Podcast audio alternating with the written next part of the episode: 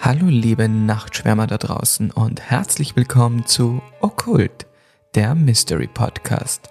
Ich bin der Sebastian Ich bin der Thomas. und wir wollen euch heute auf eine unheimliche Reise durch die Welt der paranormalen Phänomene und Horrorgeschichten mitnehmen. Beginnen wir jetzt unsere Reise in die Welt des Unerklärlichen. Ja, willkommen zurück zu Okkult, liebe Nachtschwärmer. Schön, dass ihr da seid.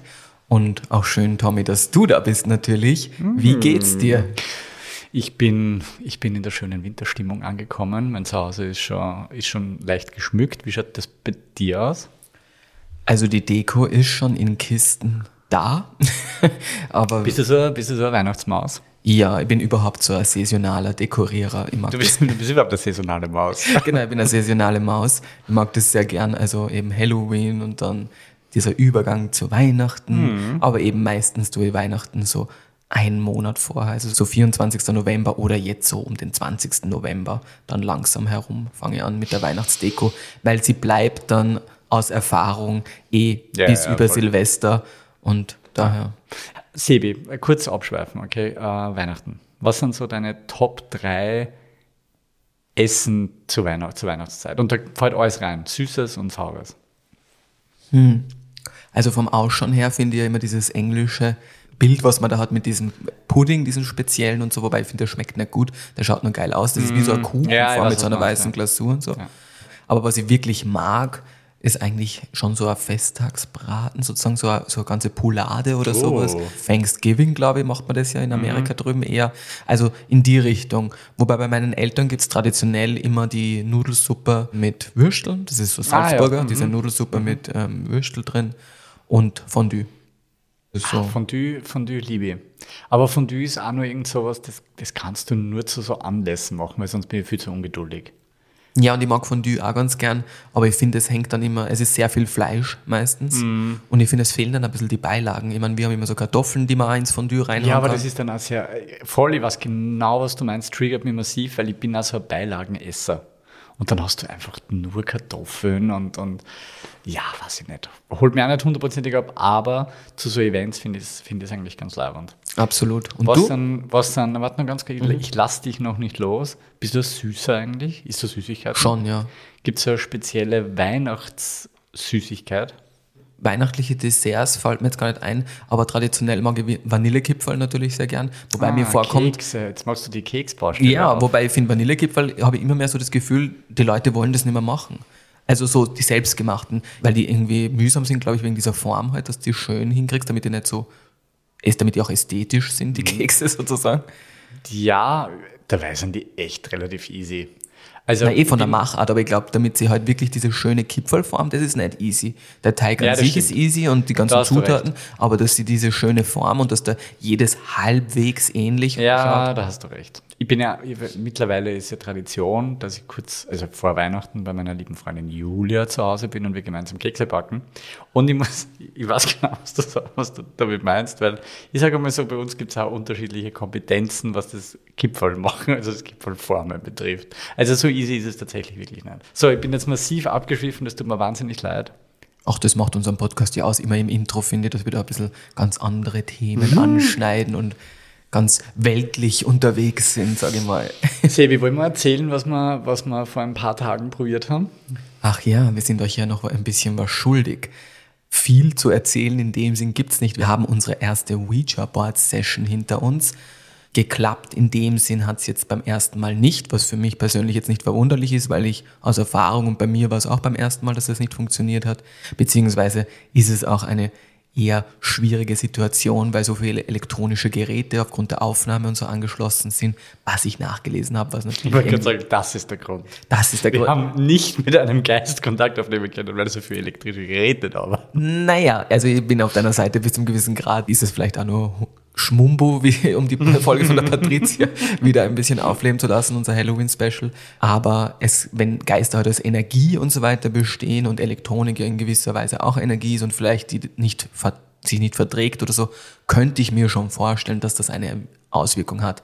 Ich habe aber auch selber gespürt, dass praktisch nichts, also bis auf ein kurzes Aufglimsen, wo ich da eh gesagt habe, irgendwas habe ich gespürt, habe ich ja sonst nichts gespürt. Bei dem Ganzen. Also entweder war da gerade niemand da oder wollte niemand mit uns reden. Aber wir werden es natürlich ein weiteres Mal versuchen, weil ehrlich gesagt habe ich ja ein bisschen damit gerechnet, dass der erste Versuch nichts wird. Mhm. Für mich war es natürlich schon ein bisschen enttäuschend, weil ich bin da schon mit großer Hoffnung, aber du hast es eh gemerkt, auch ein bisschen mit, mit Respekt an die Sache herangegangen. Aber ich muss da mal Kompliment aussprechen, du hast es extrem professionell gemacht. Vielen Dank. Also wirklich von Sekunde eins habe ich mich gut abgeholt gefühlt. Das freut mich, ist auch wichtig. Aber bin jetzt halt nicht wahnsinnig überrascht, dass nichts passiert ist. Ja, natürlich. Aber man muss ja auch dazu sagen, solche Geister hören ja auch mit und wie du gesagt hast, das würde ja dein Weltbild auf den Kopf stellen. Ja, das wäre es auf jeden Fall. Genau, also das kann ja auch sein, dass sie dich aktiv davor schützen oder irgendein Geist, der dir wohlgesonnen ist, Hm. ähm, dich aktiv auch davor schützt. Weil wenn du selber schon sagst, das würde irgendwie so viel Mauern einreißen in deinem Verständnis. Das heißt aber, ich muss mir fürs nächste Mal ein bisschen öffnen. Genau, das ist ein bisschen so mit, wie mit Voodoo, was der es funktioniert erst dann, wenn du daran glaubst. Mhm. Und außerdem hast du gesagt, es gibt keinen Podcast mehr, wenn es funktioniert. Also von dem her bin ich auch sehr froh, dass gut, nichts weil ich dann passiert einfach ist. ganz andere Probleme habe. Also wenn der Wahnsinn wirklich funktioniert, dann habe ich ja wirklich ein, dann habe ich ein Thema am Tisch. Dann habe ich das- ein Thema am Tisch und damit muss ich dann mal umgehen lernen. Und vielleicht ist das die Antwort, warum es nicht funktioniert. Aber okay, ja, ich werde mir öffnen. Worum geht's heute? Heute kommen wir zum Teil 5 aus meinem Kurzgeschichtenband, die Schlaflieder des Nachtalbs. Und die ist auch wieder anders als die bisherigen, weil bei der Geschichte geht's eigentlich um eine einzig, zumindest bewusste, außerkörperliche Erfahrung, die ich da beschrieben habe. Und ist halt, also in dem Fall jetzt keine Schlafparalyse in dem Sinn gewesen, aber gruselig genug, das verspreche ich euch. Und passend dazu beschäftigen wir uns dann im Anschluss mit dem Phänomen der Astralreise. Astralreise, Tommy, sagt er was? Hm, Wenn ich meinen eigenen Körper verlasse und mich von oben sehe. Genau, also das ist auch außerkörperliche Erfahrung und Astralreise sind relativ dasselbe. Astralreise klingt, klingt einfach nur extrem weit weg. Astralreise ist halt mehr so dieser spirituelle Begriff dafür, weil das eben damit einhergeht, dass sie glauben, dein Bewusstsein kann sich eben vom Körper lösen. Wie du es gesagt hast, der Körper bleibt dann in einer Starre, hängt sogar ein bisschen mit Schlafstarre zusammen. Ah, das heißt, der Körper bewegt sich nicht weiter. Genau, der Körper Okay. bewegt sich nicht, sondern deine Seele oder deine Energie oder wie du es nennen Mhm. willst, fährt aus dem Körper raus und kann umherschweifen. Ah ja, okay. Und eine außerkörperliche Erfahrung ist eben, wie es du beschrieben hast, dieses, wenn man ein bisschen drüber schwebt und sich selber sieht Mhm. und so. Und Astralreisen gehen halt weiter im Sinne von, du kannst andere Dimensionen Mhm. bereisen, was immer du möchtest. Das klingt schon more sophisticated. Genau. Und diese Vorstellung hält sich auch ziemlich lange schon in unserer Menschheitsgeschichte. Das werden wir dann auch ein bisschen beleuchten, dass es in den verschiedenen Kulturen und Epochen ähm, verwurzelt ist, diese Astralreise. Und ich werde dir ein paar Hintergründe zum Thema Astralreisen erzählen, äh, kurze geschichtliche Einblicke und wir sehen uns auch eine kleine Anleitung an, wie man angeblich die Wahrscheinlichkeit einer solchen außerkörperlichen Erfahrung steigern kann. Hey ho, let's go. Gut, bist bereit, Tommy? Aber sowas von. Dann kommt wie immer natürlich jetzt mal Shoot me. unsere Triggerwarnung. Hier kommt sie. Triggerwarnung. Dieser Podcast behandelt paranormale Phänomene und Horrorgeschichten, die potenziell beängstigend, verstörend oder traumatisch sein können. Den Notruf der österreichischen Telefonseelsorge findet ihr in den Show Notes. Wir sind wieder zurück und ich wünsche wie immer schönes Gruseln. Die Schlaflieder des Nachtalbs Teil 5 Richtiger Ort, falsche Zeit 2018 Gabriel liegt im Bett und lässt seinen Blick über die gewölbte Decke schweifen. Der Stuck wirkt wie eine Schattenblume, die sich langsam von der zentralen Glühbirne aus in die Dunkelheit entfaltet. Gelegentlich wird die Szenerie von den Lichtern vorbeifahrender Autos zerrissen. Helle Streifen blitzen durch den schmalen Schlitz zwischen den Gardinen hindurch und führen ein flüchtiges Ballett an den Wänden auf. Gabriel versucht die Ruhe des Schlafes zu finden, indem er dem rhythmischen Tanz der Lichter folgt und sie wie Schäfchen zählt. Eins, zwei, drei, vier. Jeder Strahl wirkt wie ein zuckendes Echo der Zeit und Gabriel betritt unaufhaltsam das Land der Träume. In der Dunkelheit der frühen Morgenstunden schreckt Gabriel ohne jede Vorwarnung auf. Er findet sich in der Schwebe wieder, gefangen in einer Schattenwelt, die ihm die Kontrolle über seinen eigenen Körper verweigert. Der Stuck, einst nur ein Anblick, wird zur spürbaren Realität gegen seinen Rücken. Es fühlt sich beinahe so an, als wäre er ein Teil der Deckenornamente geworden. Sein Blick fällt auf das vertraute Territorium seines Zimmers, doch jede Vertrautheit ist entstellt. Persönliche Gegenstände, die er liebevoll platziert hatte, sind wie ausgelöscht. Sein mintgrüner Polstersessel ist ersetzt durch einen Haufen altersgelber Zeitungen, deren Schlagzeilen von vergangenen Katastrophen und längst verblassten Tagen flüstern. Das Bett, sein Bett, ist nun nicht mehr als eine schmale Pritsche. Darauf liegt ein alter Mann, kaum bedeckt von einem dünnen, blassen Nachthemd. Sein Haar ist schütter und seine Gestalt regungslos, wie eine vergessene Puppe. Beim Anblick in das Gesicht des Mannes stockt Gabriel der Atem. Es ist ein verzweifeltes Fresko des Schreckens mit weit aufgerissenen Augen, die in einem stummen Schrei erstarrt sind.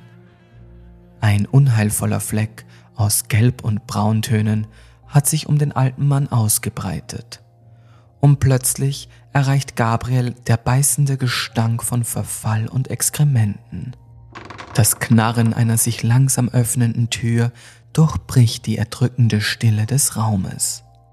Mit einer fast ehrfurchtsvollen Behutsamkeit schwingt sie auf und gibt den Blick auf den dunklen Flur frei. Schattenhafte Gestalten, klein und flink, huschen durch den entstandenen Spalt und nähern sich dem regungslosen Körper auf dem Bett.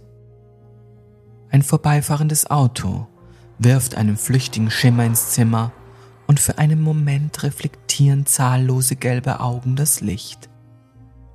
Ein unheimliches Miauen zerreißt die Stille und Gabriel erkennt in dem diffusen Licht die Umrisse spitzer Ohren. Es sind Katzen. Sie beginnen, den leblosen Körper zu umkreisen und Gabriel kann hören, wie die kleinen Zungen über die raue, tote Haut des alten Mannes lecken. Plötzlich rinnt ein Blutstropfen dickflüssig und langsam den Arm des Toten hinab. Die Atmosphäre beginnt zu knistern. Die Tiere erstarren, als wäre das Blut ein stilles Zeichen für eine unheilige Zeremonie. Dann widmen sich alle gierig dem grausigen Schmaus wo sich gerade noch die trüben Augen des Verstorbenen befanden, klaffen nun leere Höhlen und der Raum ist erfüllt von dem schmatzenden Geräusch der Katzen und ihrem unheilvollen Kreischen. Unglaubliche Angst und Beklemmung ergreifen Gabriel, während er über der Szenerie schwebt. Je mehr Panik in ihm aufsteigt, desto mehr spürt er ein seltsames Kribbeln in seinem Körper. Keinen Augenblick später löst sich sein Körper von der Decke und er stürzt schreiend auf den zerfleischten Leichnam hinab. Kurz vor dem Aufprall erwacht Gabriel in seinem eigenen Bett. Das Zimmer ist stickig und er giert nach frischer Luft. Schnell zieht er die Vorhänge zur Seite. Ein Schrei entfährt ihm, als er in die gelben Augen einer schwarzen Katze blickt. Sie sitzt draußen auf dem Fensterbrett und betrachtet schnurrend Gabriels entsetzten Ausdruck.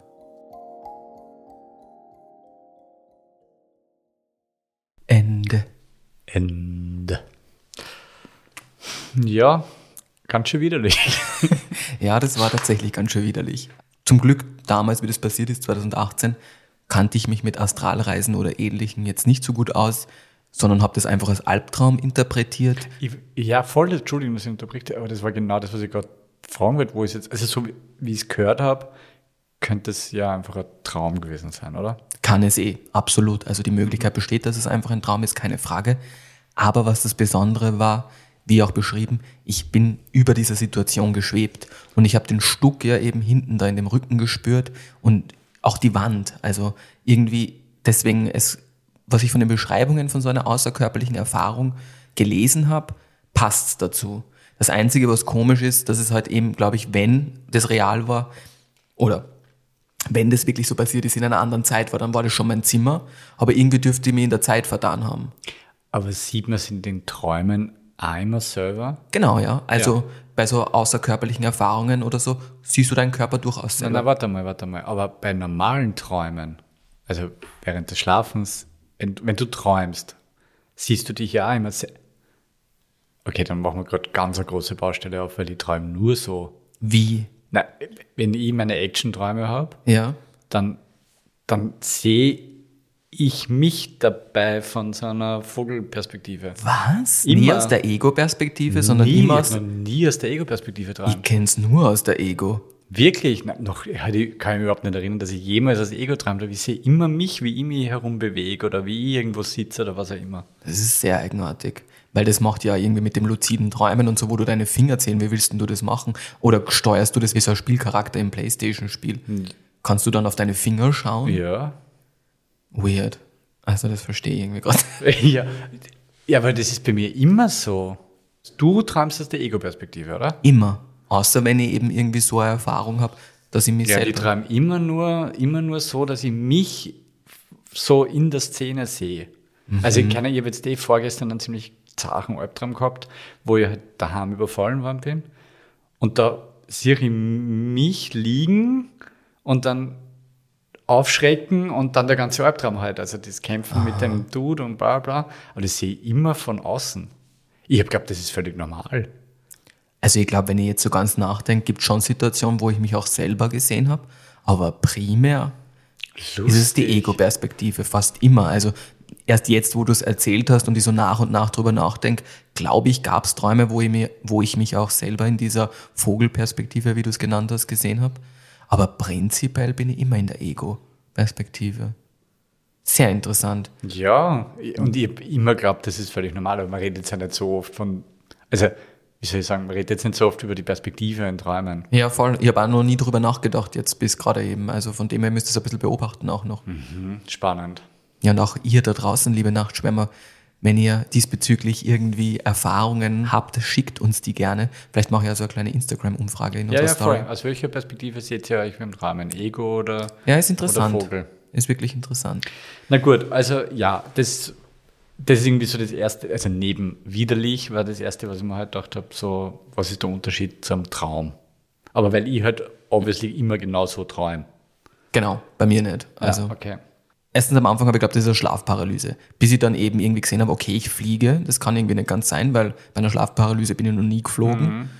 Weil ich halt im ersten Moment auch mein Zimmer erkannt habe. Aber hast du das Gefühl gehabt, das bist du, der da unten liegt? Na, überhaupt nicht eben. Also auch nicht der Alters Na, ich. Genau, also ich habe nicht das Gefühl gehabt, dass es irgendwie eine Zukunftsvision ist, gar nicht, sondern auch diese Zeitungen, die haben relativ alt gewirkt, die mhm. da gelegen sind. Und deswegen war mir so bewusst, dass das irgendwie lang vor mir, glaube ich, passiert ist, wenn. Mhm.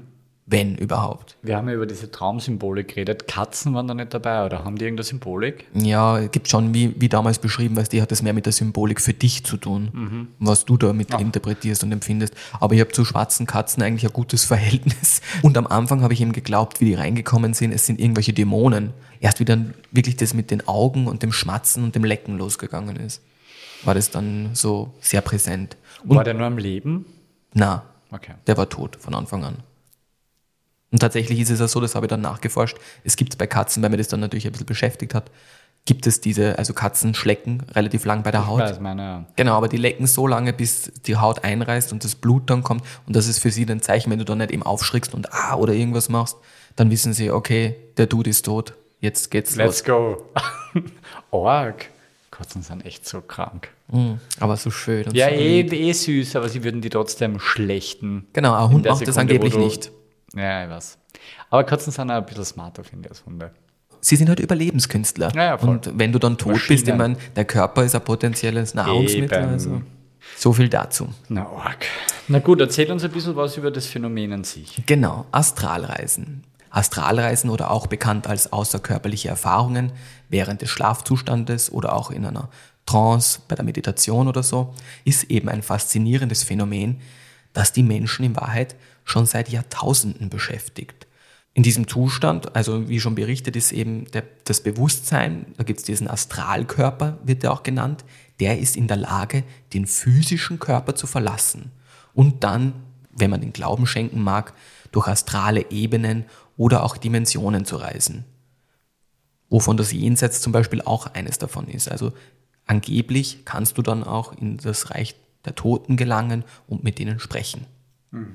Tatsächlich gibt es aber schon seit der Antike eben. Auch der griechische Philosoph Platon berichtet in seinem zehnten Buch von dem Werk Der Staat, von einem, der in der Schlacht getötet worden ist und dann kurz vor der Leichenverbrennung wieder zum Leben erwacht und von seinen Erlebnissen erzählt, die während dieses Scheintods, nenne ich, jetzt, nenne ich es jetzt einmal, erlebt hat. Und das deckt sich ziemlich mit diesen außerkörperlichen, mhm. Schrägstrich Astralreisen.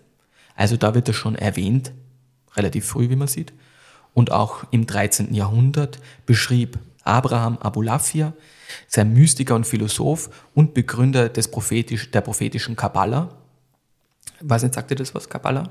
Es sollte man was sagen, aber ich kann es gerade nicht zuordnen. Also mir hat es auch was gesagt, ich wusste es aber auch nicht mehr genau, deswegen habe ich es mitgebracht. Natürlich auch für euch da draußen, die das vielleicht nicht wissen, ist übersetzt das Überlieferte mhm. und ist eine mystische Tradition des Judentums und bezeichnet sowohl bestimmte eben kabbalistische überlieferte Lehren als auch bestimmte überlieferte Schriften. Die Wurzeln sind im Tanach, das ist die heilige Schrift des Judentums. Okay.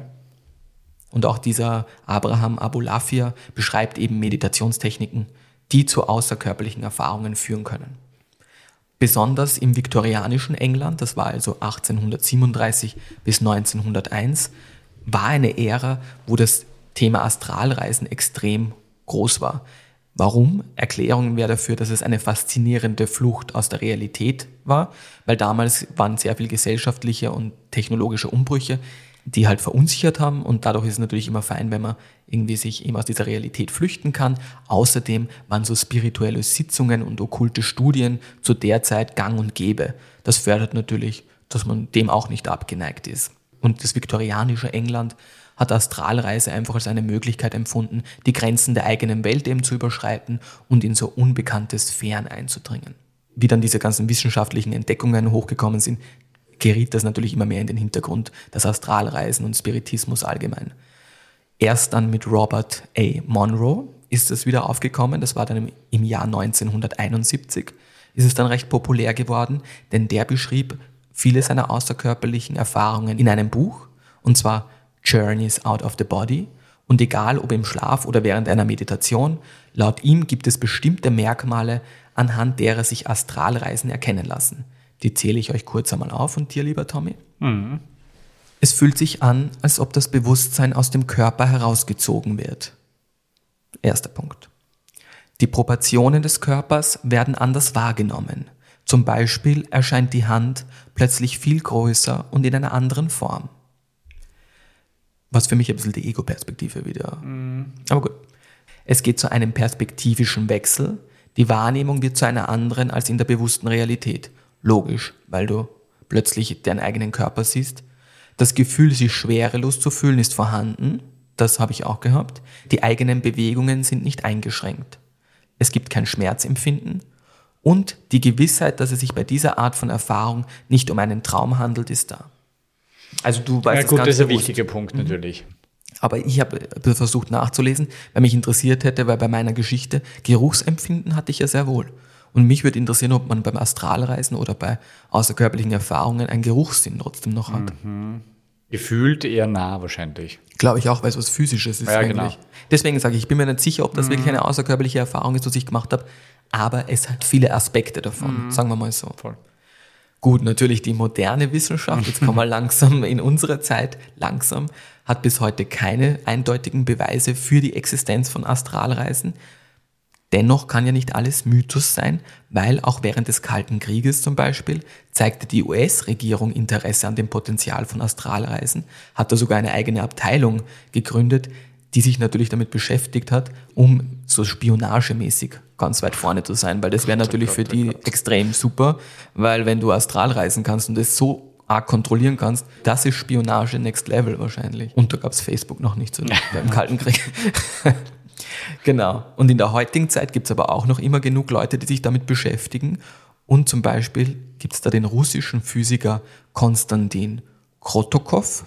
Und ihm soll mit Hilfe von einer Kirlian- oder Koronarentladungsfotografie, ich erkläre gleich, was das ist, in den 90er, 2000er Jahren gelungen sein, so ein Foto zu machen von einem sterbenden Mann, also der hat ihn begleitet. Wo die Seele rausfällt. Genau, das soll ihm gelungen sein. Kurz, was ist eine Kirillian-Fotografie? Das ist eine Technik zur Aufnahme von Bildern, die angeblich die Aura oder Energiefelder von Objekten oder Lebewesen darstellen kann, indem sie eben diese elektrischen Koronarentladungen um das Objekt herum fotografiert. Mhm. Ich zeig dir schnell, wie das ausschaut. Beim Daumen zum Beispiel habe ich ein Bild gefunden. Sehr schön. So schaut ein Daumen aus.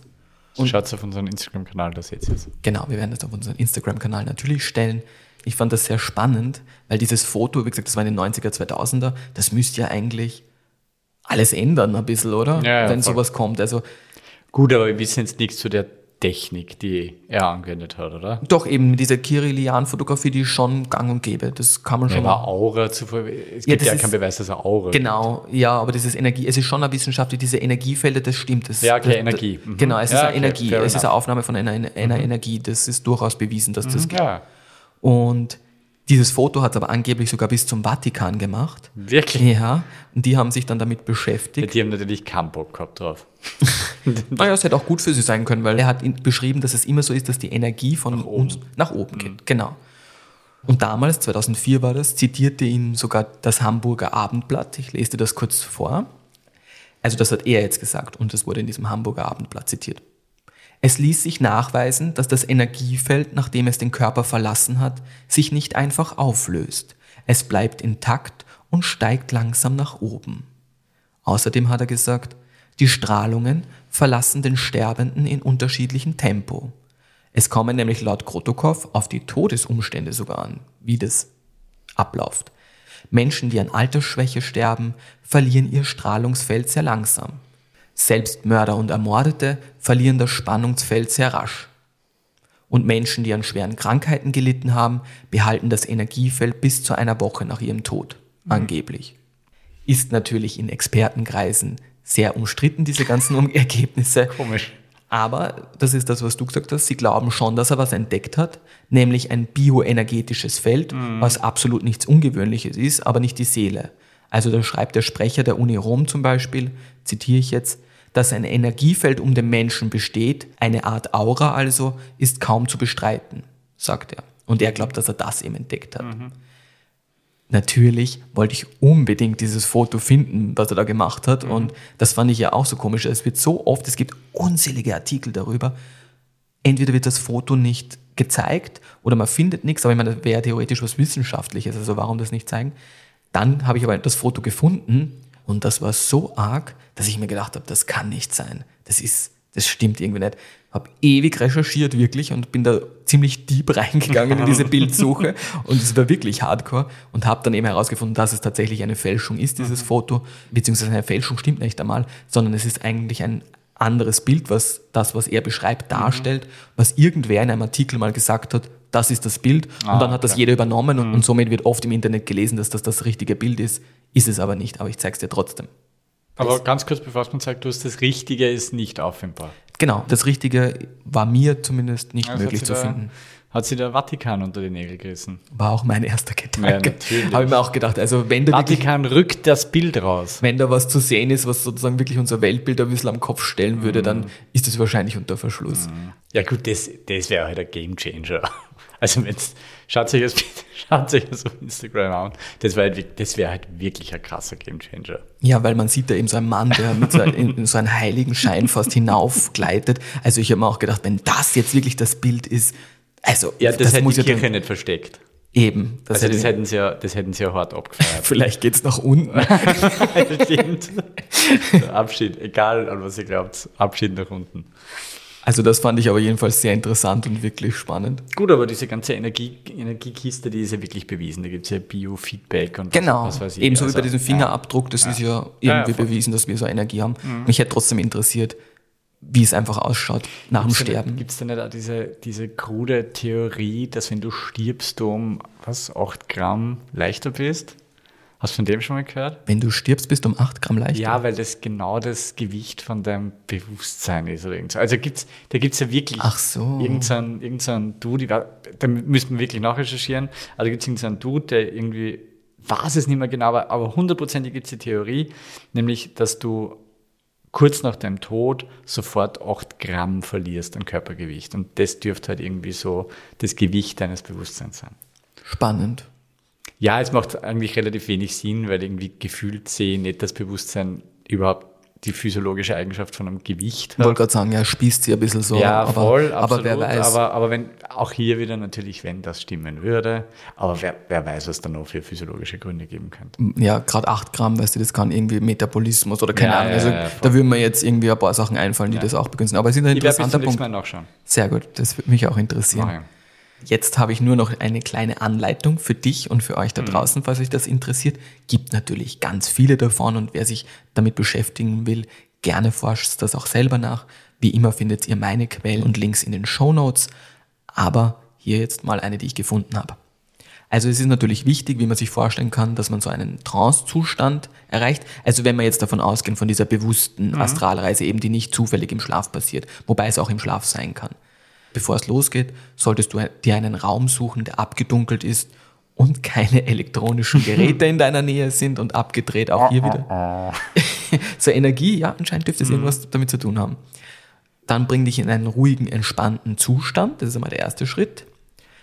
Zweiter Schritt, begib dich in eine liegende Position, am besten auf einem Sofa, schließ deine Augen und dann atme über die Nase tief bis in den Bauch und über den geöffneten Mund wieder aus.